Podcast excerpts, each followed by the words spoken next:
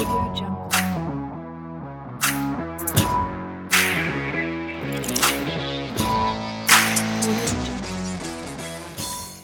und herzlich willkommen im Pod Simple, in dem spannende Interviews mit Fachleuten aus den Bereichen der Sozialwirtschaft und der Digitalisierung geführt werden. Dieser wird an jedem Mittwochabend veröffentlicht und wenn du Lust hast, dich zu uns zu gesellen, dann bist du jeden Mittwoch herzlich eingeladen. So, kommen wir zu unserem heutigen Gast. Eine sehr große Ehre. Heute ist Thomas Möller dabei. Thomas, ja, wo arbeitest du? Wer bist du? Was ist so dein Werdegang? Also sehr, sehr spannende Persönlichkeit. Wir hatten schon in unserem Kennenlerngespräch ein relativ längeres Gespräch, wo wir da gesagt haben, so, boah, eigentlich hätten wir das eigentlich schon aufzeichnen können. Ähm, umso mehr freue ich mich eben, dass wir diese Podsimple-Episode heute wirklich aufnehmen.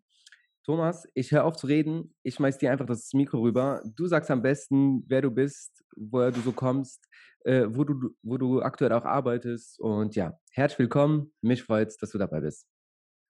Ja, danke, Swape. Ähm, danke erstmal für die Einladung auch und äh, in diesem Podcast, den ich sehr, sehr cool finde, habe da auch schon öfter mal reingehört ähm, und freue mich, dass ich da heute dabei sein darf.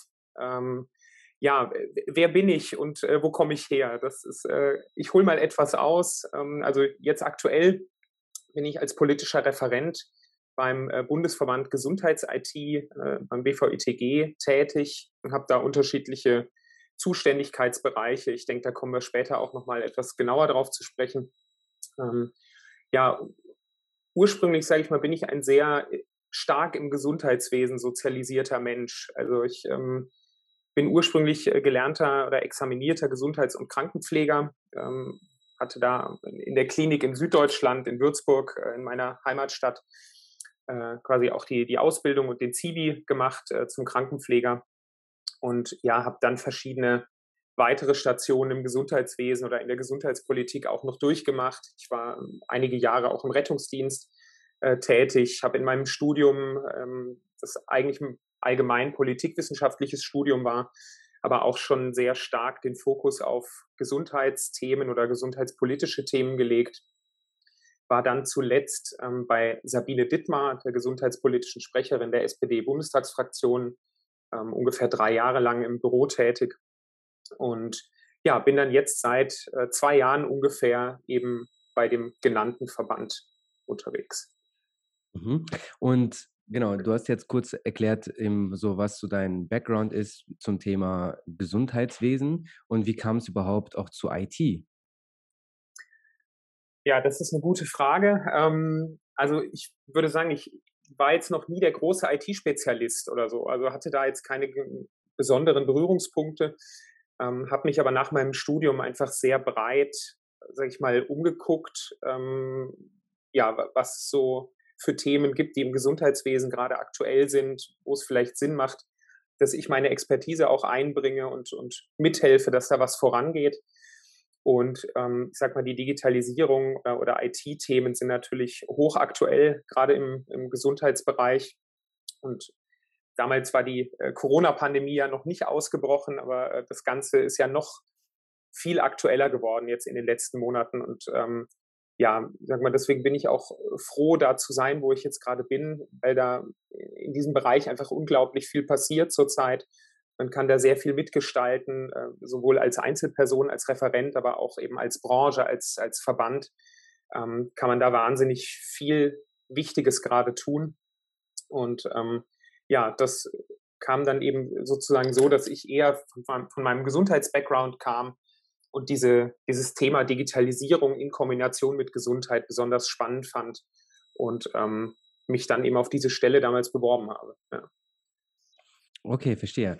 Ähm, so, und ich würde jetzt vorschlagen, gehen wir mal tiefer jetzt auch in den äh, Verband rein und auch so zu deiner Tätigkeit auch im Verband. Ähm, du hast gesagt, politischer Referent. Ähm, ein Verband ist ja für mich sowieso irgendwie, hat viel irgendwie mit irgendwie politische Vertretung oder irgendwie politische Themen oder sowas ähm, zu tun. Genau, was macht ihr überhaupt? Aber wofür genau ist eigentlich der Bundesverband da und genau, was, wie sieht so da auch da dein Alltag aus? Ja, also der, der BVITG, vielleicht da ein paar Worte einleiten dazu, dass die Hörerinnen und Hörer den, den auch so ein bisschen einsortieren können, falls sie den noch nicht kennen, äh, den Verband. Der BVITG ist ein äh, Industrieverband, der aktuell ungefähr 100 äh, Softwareanbieter im Gesundheitswesen vertritt. Ähm, ja, dabei bilden die Mitglieder im Prinzip die gesamte Bandbreite der Versorgung ab. Also wir haben Mitglieder, die vor allem im ambulanten Bereich unterwegs sind, also bei den niedergelassenen äh, Ärzten.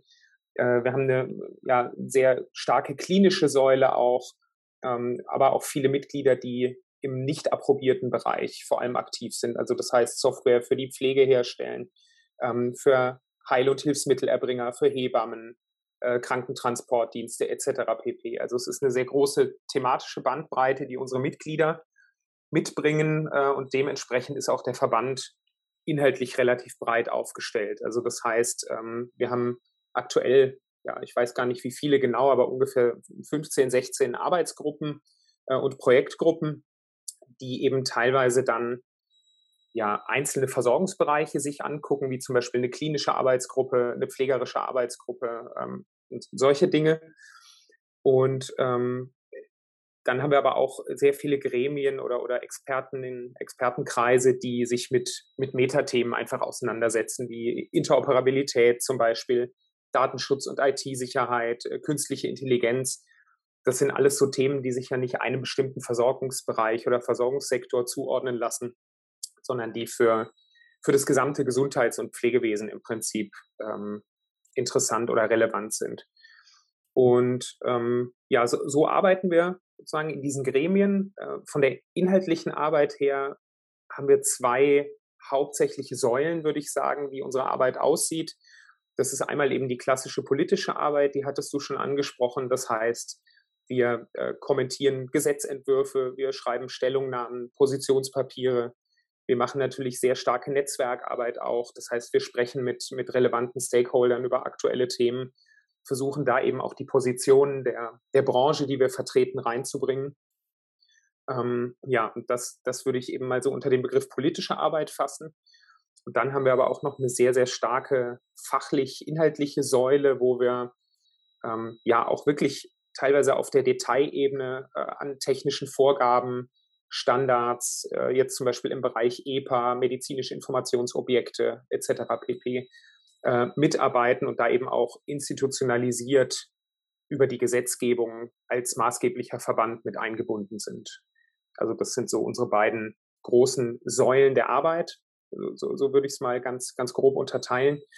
Und ein, ähm, eine wichtige Information sollte man vielleicht auch noch mitgeben über uns, äh, wenn man uns als Verband anguckt. Wir sind äh, Veranstalter der DEMEA, das ist äh, europaweit das größte Event im Bereich Digital Health, hieß früher Conhit. Das kennen sicherlich einige auch unter den ähm, Hörerinnen mhm. und Hörern. Mhm. Und da stellen wir eben sozusagen eine Plattform auch als Veranstalter bereit, wo dann ja ein, politischer und ein fachlicher Diskurs stattfinden kann, einmal im Jahr. Okay, und das heißt, ähm, ihr seid dann als Bundesverband nicht nur hauptsächlich, also wenn ich mir jetzt auch diese Messe eben anschaue, eben jetzt nicht nur eben auf nationaler Ebene unterwegs, sondern habt da die Vision allgemein den digitalen, ähm, ja, den digitalen Wandel, sage ich mal, im Gesundheitswesen dann mitzugestalten? Oder fokussiert ihr euch schon eher auf Deutschland und wollt eher hier bleiben und das macht ihr dann eher noch als Zusatz? Also Digitalisierung oder Vernetzung, auch gerade im Gesundheitswesen, ist immer auch ein, ein internationales Thema oder besonders auch ein europäisches Thema, würde ich sagen, im ersten Schritt. Ähm, von daher können wir diese europäische oder die internationale Ebene eigentlich nie ausblenden, fast bei keinem Thema. Ähm, aber wir sind grundsätzlich auch von unserer Satzung her äh, ein Bundesverband. Das heißt, wir konzentrieren uns vor allem eben auch auf die Bundesebene, auf die Bundespolitik und ähm, vertreten deswegen auch nur, in Anführungszeichen, nur Unternehmen, die auch zumindest teilweise auf dem deutschen Markt aktiv sind. Also unser Fokus klar auf der Bundesebene, ähm, aber natürlich immer mit dem Blick über den Tellerrand. Okay, verstehe. So, und jetzt ähm, interessiert mich natürlich, also wenn, es ist ja irgendwie so bekannt, man, wir lesen es ja sehr oft, eigentlich so, in, vor allem in den Medien und halt letztendlich, wenn wir in die Einrichtung selbst reingehen, ist immer so dieses Buzzword, Digitalisierung und alles, äh, wir hängen, wir sind viel zu spät dran und ähm, ja, wir sind nicht so fortgeschritten. Wo siehst du das jetzt aus deiner Perspektive? Wo siehst du da so die großen Herausforderungen der digitalen Transformation im Gesundheitswesen? Hm. Also im europäischen Vergleich, ähm, das sagen viele Studien, sind wir noch hinterher, das stimmt.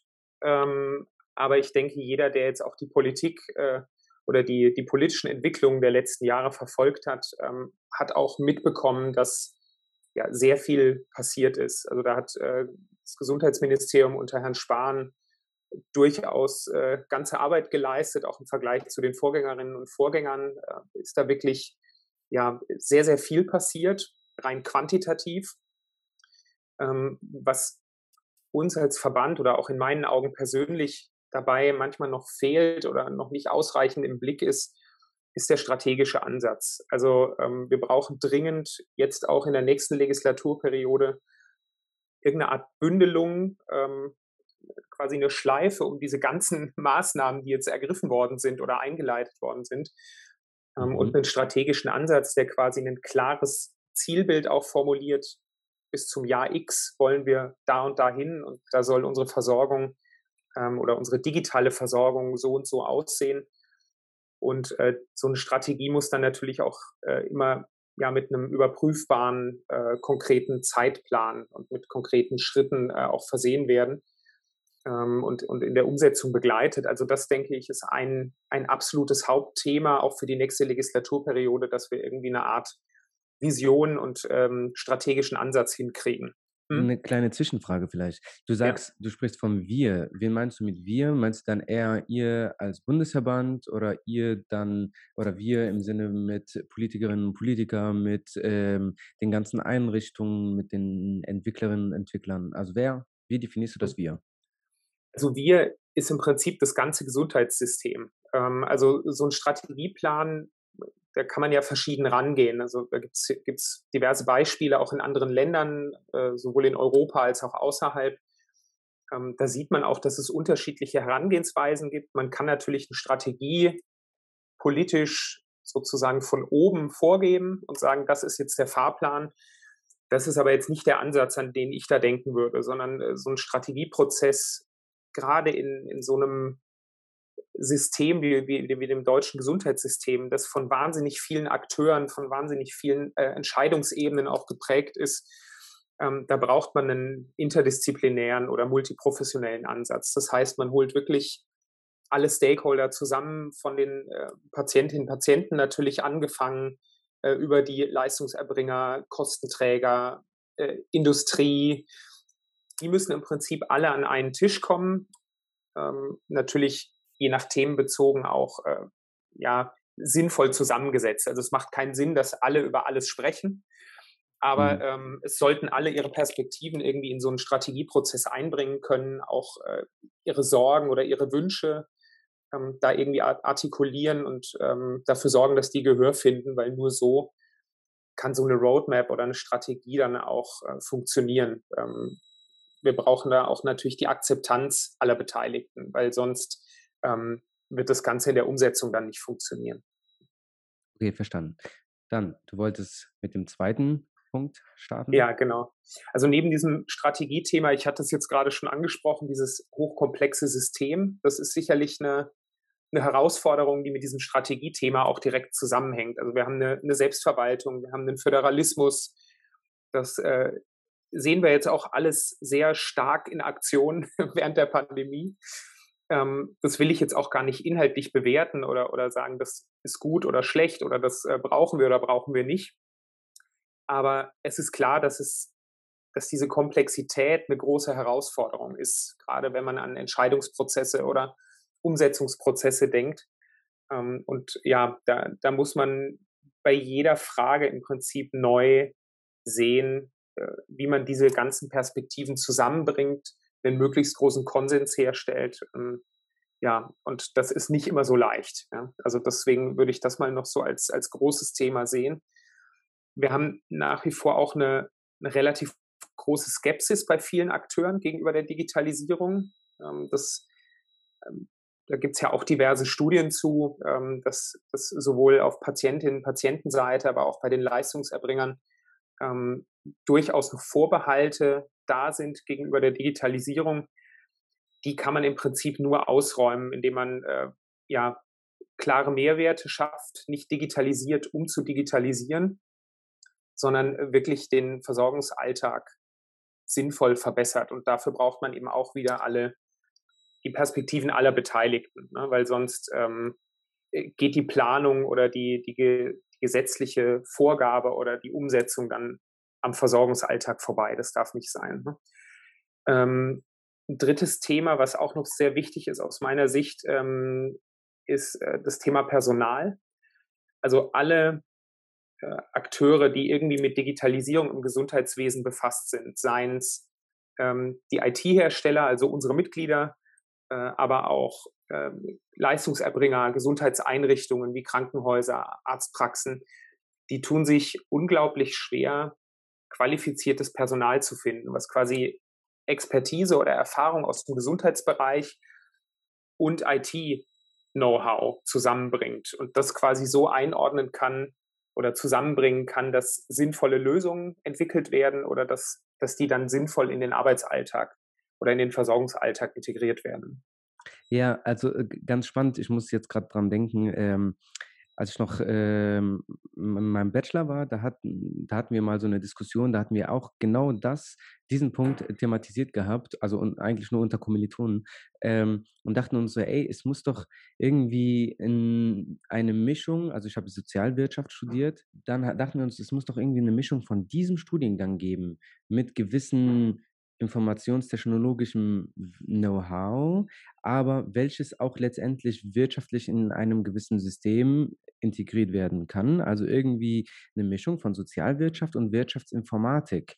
Und mhm in der, in diese Richtung gibt es ja an sich ja noch nicht so viele Studiengänge, beziehungsweise gibt es überhaupt sowas? Das wäre jetzt meine Frage. Und wenn ja, kann ich mir eher vorstellen, natürlich in so als Masterstudiengang, weil das war damals auch so dann unsere Feststellung, so naja, wer macht gerade sein Abitur und geht so spezifisch rein. Also das ist ja, die Wahrscheinlichkeit mhm. ist ja sehr gering, dass jemand so sehr ähm, bis dahin in der Materie ist, dass, dass diese Person irgendwie erkannt hat, dass das irgendwie so das Problem ist, oder?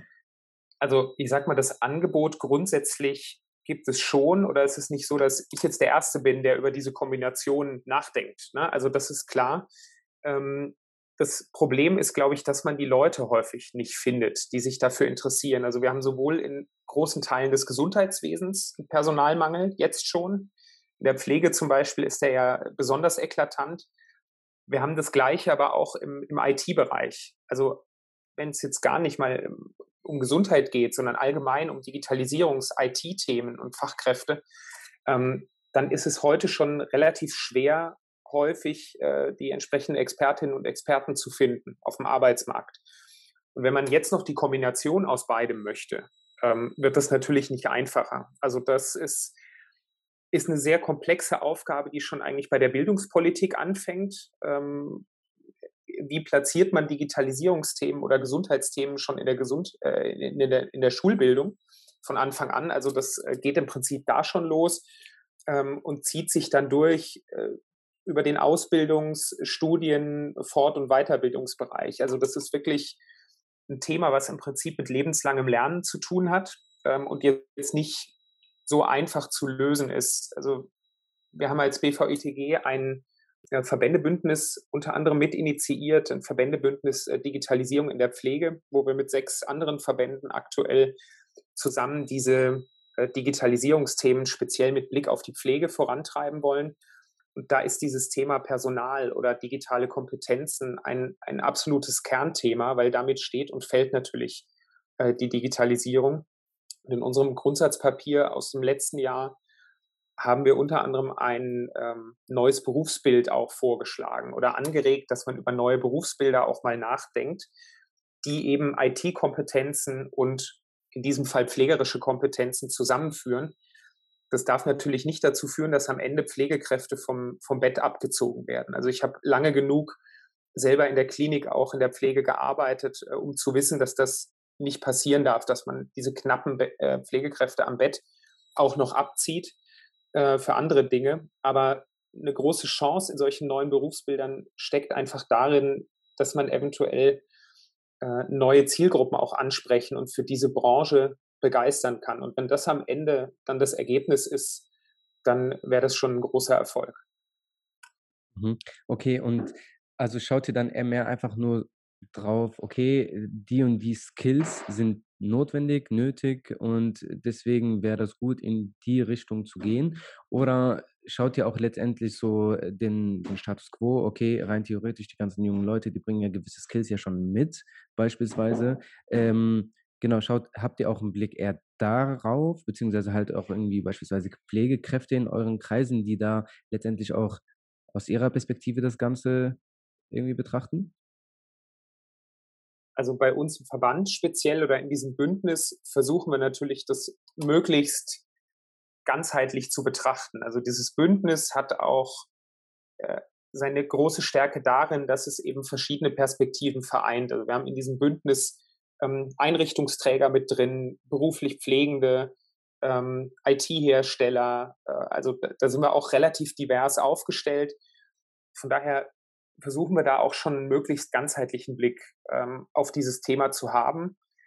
Ähm, aber wie gesagt, das ist dermaßen komplex, ähm, dass wir da auch als Bündnis nicht den Masterplan jetzt in der Schublade haben, wir sagen, wir lösen dieses Fachkräfteproblem sowohl im Gesundheitsbereich als auch im, im IT-Bereich oder der Kombination aus beidem.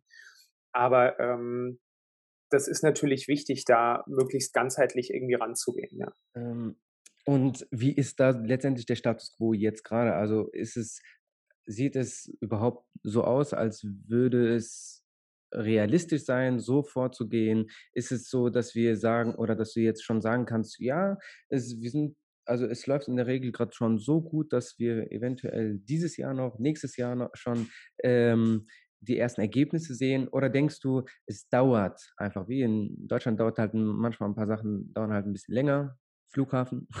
ähm, ist es halt letztendlich auch so eine Sache oder ähm, könnten wir sogar zeitnah schon gewisse Ergebnisse sehen?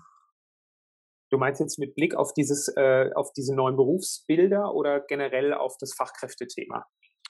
Äh, eher aufs Berufsbild aus. Hm, also dieses Grundsatzpapier, auf das ich mich bezogen hatte, das ist ein relativ äh, auf, auf hoher Flughöhe sich befindendes Grundsatzpapier ähm, gerichtet an die Politik erstmal konzipiert worden. Das heißt, ähm, wir haben hier einen, einen, Denkimpuls erstmal gegeben mit diesem Papier und ähm, von daher ist, ist das Ganze ja jetzt erstmal anfänglich in die Diskussion gekommen und äh, natürlich konkret, wenn man auf diese Forderung guckt, noch nicht umgesetzt in dem Sinne. Also wir setzen da jetzt auch sehr auf die nächste Legislaturperiode, ähm, weil wir äh, ja so ein Wechsel zwischen zwei Wahlperioden immer eine große Chance ist, auch solche Dinge mal anzugehen, die ein bisschen grundsätzlicher sind.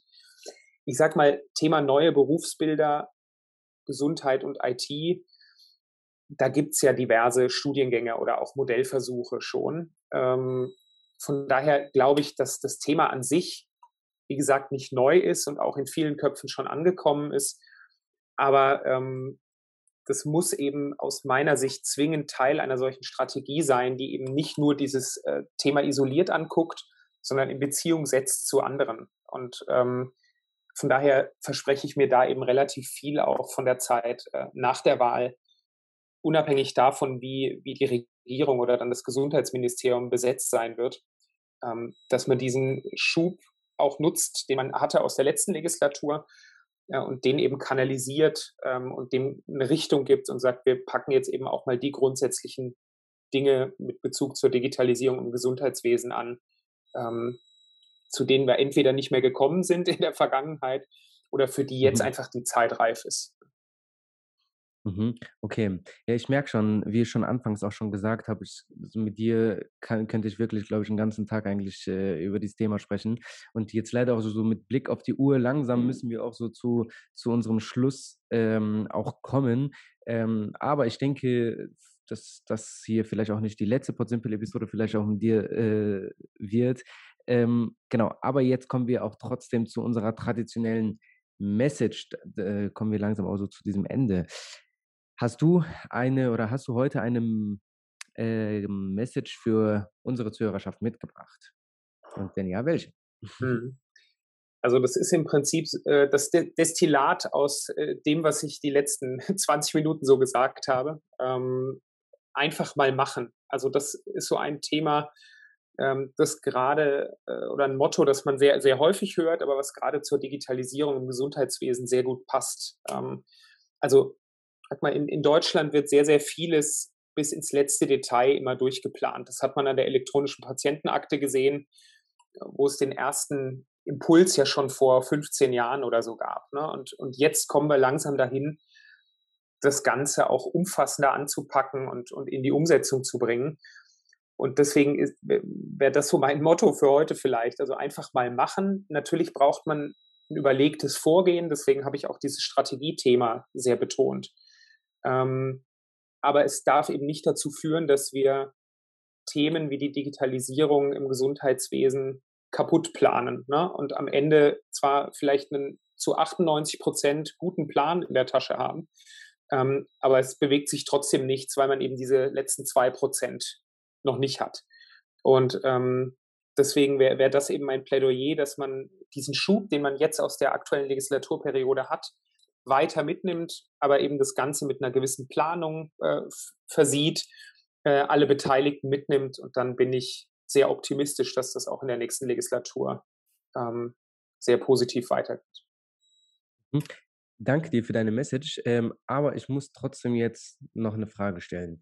Hatten wir zwar jetzt noch nie irgendwie nach der Message, dass da irgendwie da noch eine Frage kam, aber ähm, genau, also einfach machen, ich feiere es, ich finde es sehr gut, äh, unterstreiche ich auch. Ähm, aber ich stelle mir trotzdem ist sehr schwer, beziehungsweise ich höre trotzdem oftmals so von Einrichtungen, die dann halt irgendwie am Ende des Tages trotzdem irgendwie auf dieses Finanzielle irgendwie dann zugreifen und sagen so, ja, aber da fehlen uns halt die Gelder. Ja, wir würden ein bisschen innovativer sein. Ja, wir würden ein bisschen experimentieren wollen. Ja, wir würden, würden, würden, aber irgendwie geht es gerade nicht. Was sagst du dazu? Also klar, das Finanzthema ist ein großes, ähm, gerade jetzt aus Sicht derjenigen, die in die Digitalisierung investieren sollen. Das sind ja im Prinzip dann die Gesundheitseinrichtungen oder die Leistungserbringer in erster Linie. Ähm, das ist natürlich ein sehr, sehr wesentlicher Punkt, den du ansprichst und ähm, mal diese, diese Vorgaben auch, was wollen wir machen äh, mit der Digitalisierung, was wollen wir erreichen. Da braucht es natürlich äh, begleitend immer auch entsprechende Vereinbarungen oder Regelungen zur, zur Finanzierung, weil es kann natürlich nicht sein, dass man den Gesundheitseinrichtungen sagt, so, das ist das Ziel, das sind die Maßnahmen, die ihr jetzt bitte umsetzt ähm, und wie ihr das finanziert, ist euer Ding. Äh, Digitalisierung im Gesundheitswesen ist eine gesamtgesellschaftliche Aufgabe und so muss sie auch finanziert werden. Das heißt, ähm, wir müssen bestehende Finanzierungsregelungen vielleicht auch noch transparenter machen. Das ist was, was wir sehr häufig hören.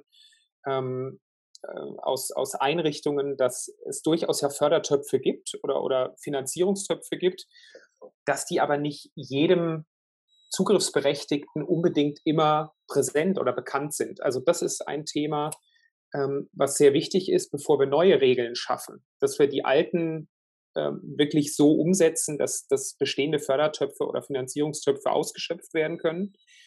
Ähm, nichtsdestotrotz wird es sicherlich natürlich auch erstmal Geld kosten, ähm, die, die, die Versorgung zu digitalisieren. Wenn wir das als Gesellschaft aber wollen und sagen, wir sehen den Nutzen daran und ähm, das, das ist ein Ziel, das wir als Gesellschaft verfolgen wollen, dann muss im Prinzip auch das Geld dafür da sein, weil ich glaube, wir, wir haben ein äh, Gesundheitswesen, was heute schon sehr finanzstark ist oder, oder wo sehr viel Geld auch reinfließt. Ähm, und dann muss man gucken, eben, wo man die Prioritäten setzt und da dann auch entsprechende Mittel äh, hinleiten. Und da glaube ich, hat man jetzt in diesem Krankenhaus-Zukunftsgesetz aus dem letzten Jahr ähm, vielleicht eine Blaupause. Da wurde ja für den klinischen Sektor oder für die Digitalisierung im klinischen Sektor ein sehr, sehr großer Topf ähm, ja, zur Verfügung gestellt. Der Bund hat noch nie so viele Gelder in die Krankenhäuser investiert ähm, bis dato oder in die Digitalisierung.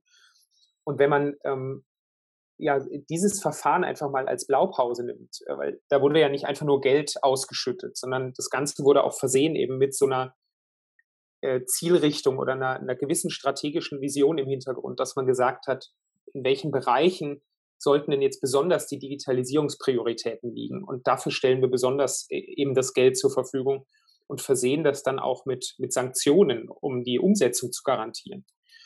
Wenn man sich so ein Vorgehen äh, auch für andere Versorgungsbereiche vorstellt, glaube ich, kann man mit einem effizienten Mitteleinsatz eben sehr weit kommen. Und da hoffe ich drauf, dass, äh, dass dieser Ansatz auch in der nächsten Legislatur weiterverfolgt wird. Ja, dann hoffen wir mal, ähm, dass es sich so entwickelt. Ähm, aber und jetzt kommt die allerletzte Frage, aber ich meine jetzt, äh, du meinst gerade im letzten Jahr wurde noch nie so viel ähm, investiert, aber liegt es daran, dass sich jetzt Deutschland oder die deutsche Politik oder die aktuellen deutsche Politikerinnen und Politiker, damit wir es noch konkreter sagen, ähm, dass sie jetzt einfach nur mehr, also mehr den Gesundheitswesen irgendwie wahrnehmen oder jetzt anfangen, sehr gut strategisch äh, nachzudenken? Oder ist es einfach nur wegen Corona und das war einfach ein sehr großer Punkt, der gerade einfach gemacht werden musste? Ich glaube, dass da ähm, bei aller äh, Kritik, die ich ja auch geäußert habe heute, ähm, doch sehr viel Positives auch auf die Person von Jens Spahn zurückzuführen ist. Also hätte er diese Themen Gesundheit und Digitalisierung als Person äh, nicht so forciert, wie er es getan hat, ähm, wäre das auch sicherlich nicht so gelaufen in den letzten Jahren. Von daher glaube ich, ist das ein Thema, was, was sehr dran hängt, ähm, welchem Personen in, in, Amt und Würden sind. Ähm, es hat sicherlich auch mit einer parteipolitischen äh, Zusammensetzung irgendwie zu tun, wobei ich glaube, dass die, die Dringlichkeit oder die Notwendigkeit der Digitalisierung im Gesundheitswesen bei allen Parteien inzwischen angekommen ist. Also ähm, da hat natürlich die Corona-Pandemie ihren Teil auch zu geleistet. Äh, als Spahn angetreten ist, war sie ja noch nicht abzusehen. Von daher dieser Zündfunke äh, kam auch ohne Pandemie. Ähm, aber diese, diese Dringlichkeit und diese Notwendigkeit der Verstetigung, ähm, die ist, denke ich, jetzt allen spätestens durch, durch Corona klar geworden. Ähm, und da müssen wir jetzt eben einfach gucken, wie sich, wie sich auch eine nächste Bundesregierung zusammensetzt, ähm, wie auch die Pandemie sich bis dahin entwickelt hat, welche anderen Rahmenbedingungen sich äh, verändert haben. Es gibt ja immer Ereignisse, wie wir es jetzt gesehen haben, die dann auch mal eine 180-Grad-Wende plötzlich bewirken können. Ähm, und von daher tue ich mich da schwer, ganz hundertprozentig irgendwie in die Glaskugel zu schauen, aber ähm, bin grundsätzlich erstmal optimistisch. Ne? Okay, cool. Danke dir. Ja, ich, jetzt setze ich aber wirklich einen Punkt und ich höre jetzt wirklich auf zu fragen. Thomas, vielen, vielen herzlichen Dank für deine Message, dafür, dass du dir überhaupt die Zeit genommen hast, mir diese ganzen Fragen ähm, zu beantworten. Und äh, wie ich auch vorhin auch gesagt habe, ich freue mich natürlich auch noch mehr, wenn wir vielleicht in der Zukunft auch nochmal eine Pod Simple-Episode aufnehmen. Die Fragen sind auf jeden Fall da. Ich bin da, was das angeht, sehr, sehr neugierig, sehr, sehr lernhungrig und ich mag es halt mit dir zu quatschen. Von daher, und ich, da kann ich mir halt vorstellen, dass ich da auf jeden Fall viel Input äh, von dir bekomme. Also danke, dass du auf jeden Fall heute dabei warst. Danke dir. Sehr, sehr gerne. Also, dann auch du da draußen. Ich hoffe, du konntest genauso wie ich heute sehr viele Learnings mitnehmen und ja, wünsche dir da draußen auf jeden Fall einen schönen Tag. Ciao.